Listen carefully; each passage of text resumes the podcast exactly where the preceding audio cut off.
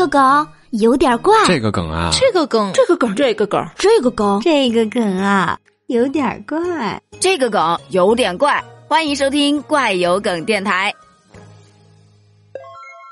都说老年人不会玩手机，但今天这个老年人他就不一样了。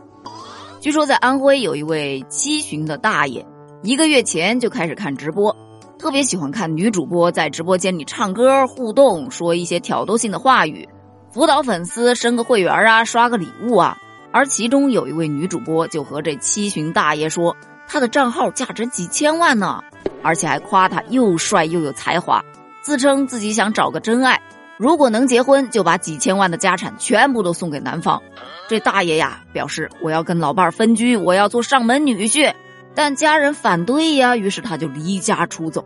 他的儿子没办法，只能寻找媒体求助。这件事情就被曝光了。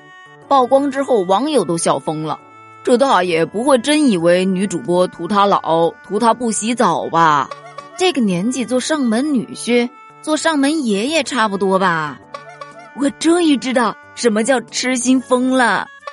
你也别笑，你有人大爷这么有自信吗？这已经不是榜一大哥了，这是榜一大爷呀！这大爷活了这么多年，还没活明白呀！果然，男人至死是少年呀！男人是否成熟，真的和年龄没关系。这有医生就建议啊。情况如果十分严重，记得要去看精神科门诊哦。